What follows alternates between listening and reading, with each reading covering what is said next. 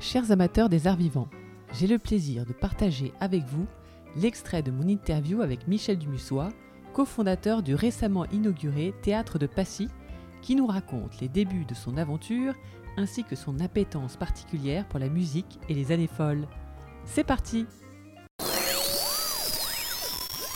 Donc il m'appelle et puis euh, m'explique que ça se trouve euh, rue de Passy, euh, que l'emplacement est formidable, ce qui est vrai, et euh, que euh, c'est dans un immeuble art déco, je art déco, les années 20 et 30, euh, et donc ça cadrait tout à fait avec mon propre projet. Et donc nous avons uni nos deux projets, son projet théâtral purement parce que c'est un homme de théâtre, qui aime aussi la musique, qui avait l'intention aussi de développer une partie musicale. Et puis mon propre projet, qui est un projet donc plus musical, euh, de, défense de ce patrimoine musical.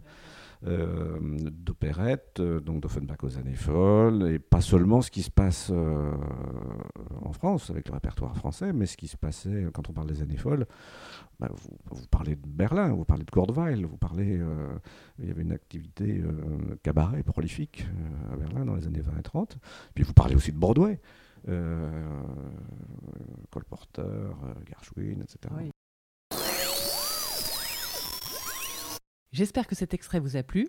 Il faudra patienter jusqu'à dimanche prochain pour l'interview intégrale. Et je ne doute pas que vous apprécierez son don pour raconter des histoires et sa voix hautement radiogénique.